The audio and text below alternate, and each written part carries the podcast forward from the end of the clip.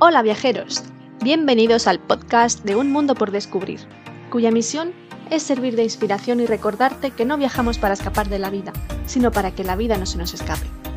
Un espacio en el que encontrarás las mejores rutas basadas en mis propias experiencias, además de consejos, curiosidades y datos de interés de los lugares que voy visitando. Y recuerda también que puedes entrar en mi blog para mayor detalle. ¿Te unes? En este episodio te tengo preparada una completa guía con los lugares imprescindibles que debes visitar en Oporto. Ven a recorrerla conmigo, te encantará. ¡Allá vamos!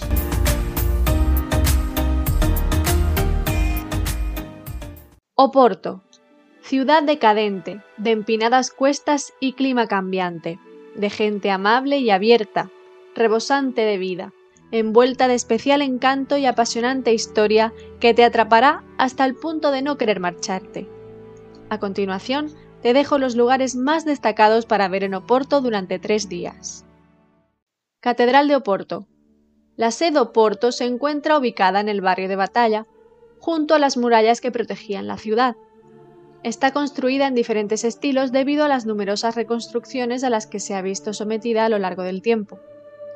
La entrada a la catedral es gratuita, pero visitar el claustro y subir a la torre tiene un coste de 3 euros.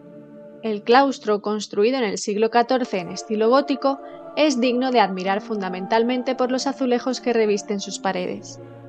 En ellos se pueden observar representaciones de la vida religiosa. Las vistas desde su torre ofrecen otra perspectiva complementaria de la torre de los clérigos, pero si tuviera que elegir alguna me quedo con la segunda. Junto a la catedral verás la estatua de Vimara Pérez, un noble gallego que conquistó Oporto a los musulmanes en el año 868. Gracias a él se asentó la frontera entre el Reino de Galicia, creándose el Condado de Portugal, siendo Vimara el primer conde portugués, quien falleció en el año 873 en Vimaranis, la actual Guimaraes, fundada por él mismo. Barrio de Barredo, el barrio más antiguo de la ciudad, que se aconseja bajar, pero no subir, dadas sus empinadas cuestas. Ya que está ubicado a los pies de Terreiro da Sé, una buena manera de explorarlo es bajando desde la catedral en dirección a la plaza de Ribeira. La Ribeira. Una de las zonas más pintorescas y más fotografiadas de la ciudad, rebosante de vida gracias a sus numerosas terrazas que ofrecen la posibilidad de comer o tomarse algo con vistas al Duero y la multitud de bodegas que hay en Vilanova de Gaia. Fue aquí donde los romanos construyeron un puerto al que llamaron Cale, del cual surgió el futuro nombre del país. De Porto Cale pasó a ser la actual Portugal. Su relevancia no se limita solo al nombre otorgado al país, sino a la gran influencia e importancia que ha tenido a lo largo de la historia en el comercio internacional, siendo la cuna de grandes navegantes portugueses. Es muy típico ver rabelos navegando por el Duero. Se trata de embarcaciones tradicionales de la zona que antiguamente se utilizaban para transportar las barricas de vino de Oporto desde los viñedos del Alto Duero hasta Vilanova de Gaia. En la actualidad tienen un fin turístico ya que te llevan hasta la desembocadura del río en el llamado crucero de los seis puentes. Como curiosidad, el vino de Oporto ni se produce ni se almacena en Oporto, sino que se produce en la región vitícola del Alto Duero y se almacena en la vecina Vilanova de Gaia. Solo tiene la denominación de origen de Oporto por llevar el sello del puerto de Oporto. Puente Don Luis I. En contra de lo que se piensa, este emblemático puente no fue construido por Gustave Eiffel, sino por un discípulo suyo, Théophile Seyrig, para unir Oporto con Vilanova de Gaia. El puente consta de dos alturas, ambas transitables a pie, con la diferencia de que en la superior también circula el metro y en la inferior los coches. El que sí fue construido por Eiffel fue el siguiente puente en dirección este, el desconocido Puente de María Pía, de similares características pero inferior tamaño. Estación de San Bento. Considerada una de las estaciones más bellas del país debido a su espectacular hall, revestido por 20.000 azulejos que representan momentos históricos del norte del país, como el desarrollo del transporte en Portugal y la llegada del ferrocarril a la ciudad, la vida cotidiana en el campo y la conquista de Ceuta, entre otras batallas un lugar que no puede faltar en tu visita a Oporto. Como curiosidad, el pintor Giorgio Colasso fue el encargado de llevar a cabo esta obra que le llevó 11 años terminarla. Plaza de la Libertad.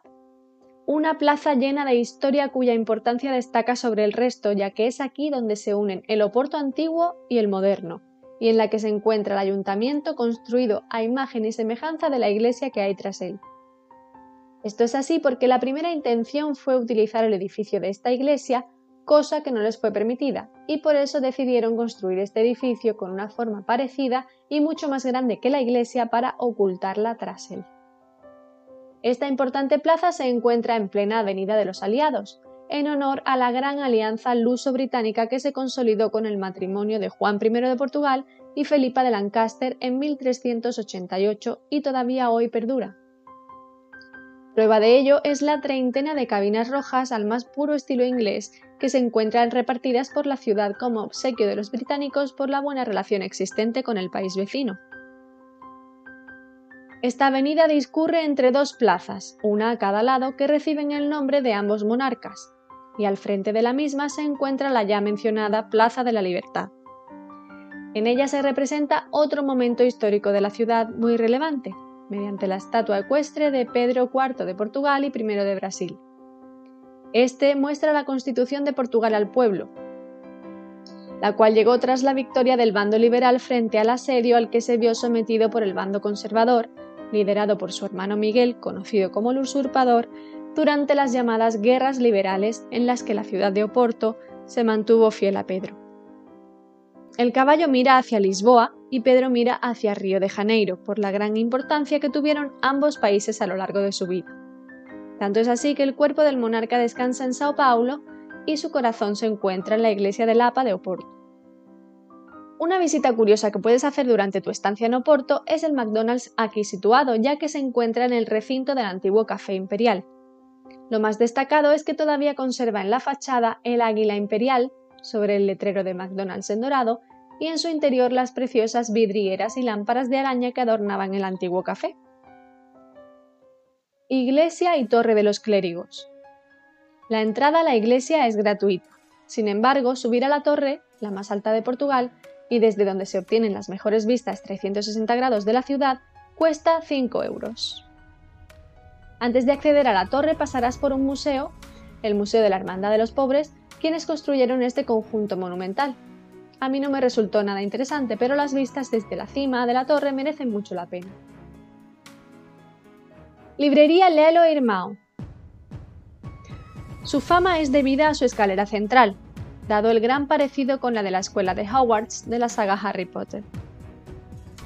Se piensa que J.K. Rowling se inspiró en ella para la película ya que estuvo viviendo en la ciudad durante dos años. La entrada cuesta 5 euros que te descontarán si haces una compra y se pueden comprar online o en la Galería de París, la primera calle perpendicular a la de la librería.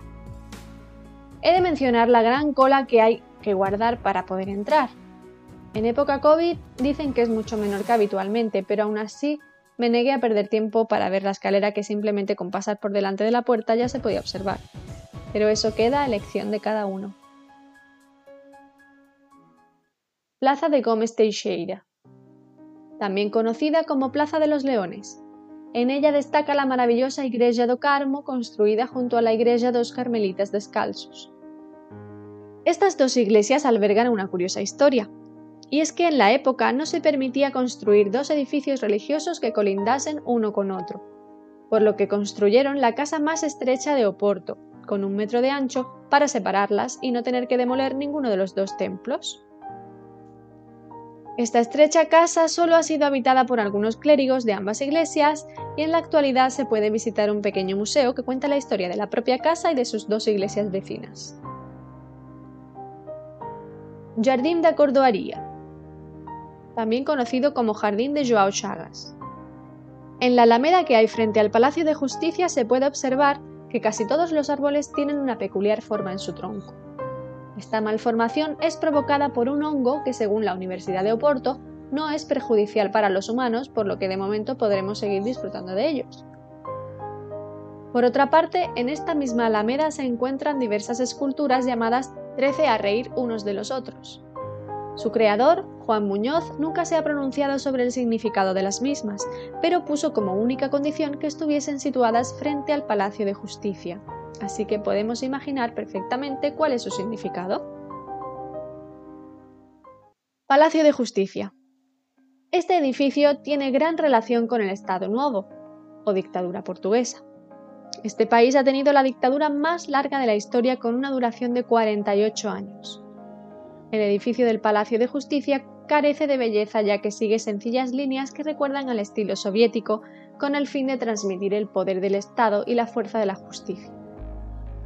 Sin embargo, la escultura de bronce que se encuentra junto a este imponente edificio representa a la diosa de la justicia Temis, pero con algunas diferencias notables con respecto a la representación habitual de la misma. En primer lugar, notamos la ausencia de venda en los ojos, que significa que la justicia es ciega y por lo tanto igual para todos, con lo que se viene a decir que durante la dictadura la justicia no era imparcial. Juzgaba en función de quién y cómo eras.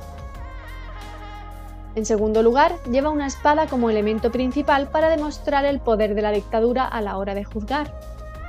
Y por último, la característica balanza que muestra el equilibrio la lleva recogida, lo que pone de manifiesto que la justicia no era equitativa. Antigua cárcel de Oporto.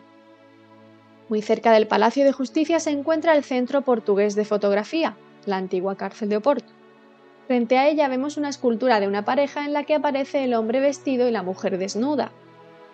Es una representación del romance que vivieron Camilo Castelo Branco y Ana Plácido, la cual estaba casada y abandonó a su marido para irse a vivir a Lisboa con Camilo. Por este motivo fueron juzgados por adulterio y apresados. El hecho de que él aparezca vestido y ella desnuda simboliza la diferencia de trato que obtuvieron mientras permanecieron en prisión, ya que a él le concedieron ciertos privilegios como continuar escribiendo o tener su propia celda, mientras que a ella no. Dentro de la cárcel escribió su novela más perfecta, Amor de Perdición, basada en su propia historia de amor, la cual le da nombre a la plaza donde se encuentra esta bonita escultura. Barrio de la Victoria y su mirador. El barrio de la Victoria es el tradicional barrio judío de Oporto, y no adoptó este nombre por casualidad, sino porque cuando Manuel I se vio obligado a expulsar a los judíos de Portugal tras su matrimonio con la infanta Isabel, hija de los reyes católicos, éste se resistió a perder a sus judíos y les ofreció la posibilidad de convertirse al cristianismo. Estas conversiones se consideraron como una victoria para el cristianismo, surgiendo así su actual nombre. Lo más destacable del barrio son las magníficas vistas que se obtienen desde el llamado Mirador de Victoria. La única pega que tiene es que está muy descuidado, pero esto es así por no ser considerado un mirador oficial, sino que se trata de un pequeño terreno de una propiedad privada que permite el acceso a los turistas y ciudadanos de manera gratuita. Se comenta que este va a ser vendido para construir un mirador oficial o quizás sea la terraza de un nuevo hotel, por lo que cuando esto se produzca habrá que pagar por sus maravillosas vistas. Así que aprovecha para contemplar esta panorámica gratuitamente mientras se pueda.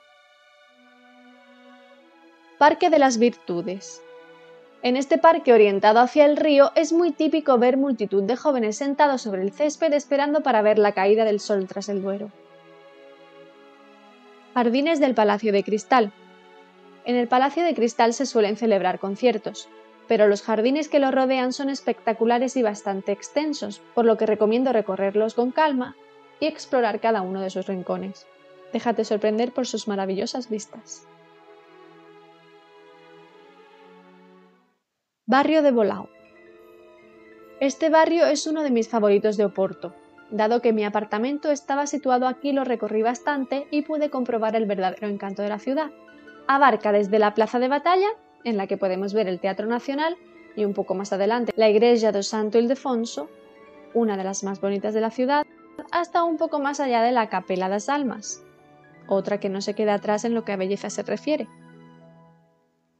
Junto a la Capela das Almas se encuentra el Mercado de Bolao, el cual no recomiendo, pero si te pasa como a mí, que aún sabiéndolo tienes que comprobarlo por ti mismo, verás que llevo razón, ya que se trata de un mercado muy simple en un sótano y sin mayor atractivo. Uno de los puntos fuertes de este barrio es sin duda la Rúa Santa Catarina, principal arteria comercial de la ciudad. En ella se encuentran tiendas de todo tipo a pie de calle y hasta un gran centro comercial, Aquí fue donde se abrió el primer Zara fuera de España. Al inicio de esta misma calle, junto a la iglesia de San Ildefonso, verás dos edificios de Art Nouveau que hacen esquina, uno frente a otro, la librería latina y la antigua joyería Reis y Fillos. En la fachada de la librería se colocó el busto del escritor Luis de Camoes y posteriormente en la joyería colocaron el busto de una mujer a la que él mira, pero que ella no le mira a él. Se dice que es la muestra de que el amor hacia ella no le era correspondido. Un poco más adelante encontramos el emblemático Café Majestic, lugar donde dicen que J.K. Rowling escribió el primer esbozo de Harry Potter sobre una servilleta cosa que no debe ser cierta ya que la escritora estaba pasando apuros económicos y no podía permitirse los precios de este lujoso café, además de que las servilletas son de tela por lo que difícilmente podría escribir en ellas. Por último, comentar que en la fachada de la entrada principal del centro comercial, Vía Catarina, se pueden ver las figuras de unos caminantes que si te fijas todos miran hacia abajo, simbolizando el individualismo actual en el que a pesar de que estemos rodeados de gente, vamos en nuestro mundo mirando el móvil o simplemente sin saludarnos entre nosotros. Es una obra reciente de los universitarios de Oporto. Mirador de la Sierra del Pilar. Cruzando el puente Don Luis I por la parte superior, llegas a los jardines de Morro, lugar donde la gente acostumbra a ver la puesta de sol. Pero si continúas caminando, llegarás a la rampa de acceso al monasterio de la Sierra del Pilar, donde se obtienen mejores vistas si cabe desde su amplio mirador. Merece mucho la pena acercarse y disfrutar de una maravillosa puesta de sol. Sin duda, la forma perfecta de poner el broche final a esta guía de tres días en Oporto.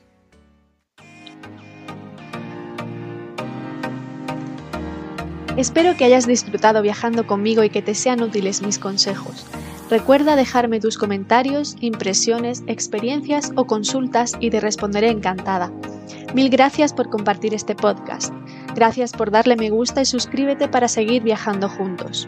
Si no puedes esperar el siguiente destino, siempre puedes dirigirte a mi blog www.unmundopordescubrir.es para continuar descubriendo lugares maravillosos. Hasta pronto, descubridores del mundo. Os espero en el próximo episodio.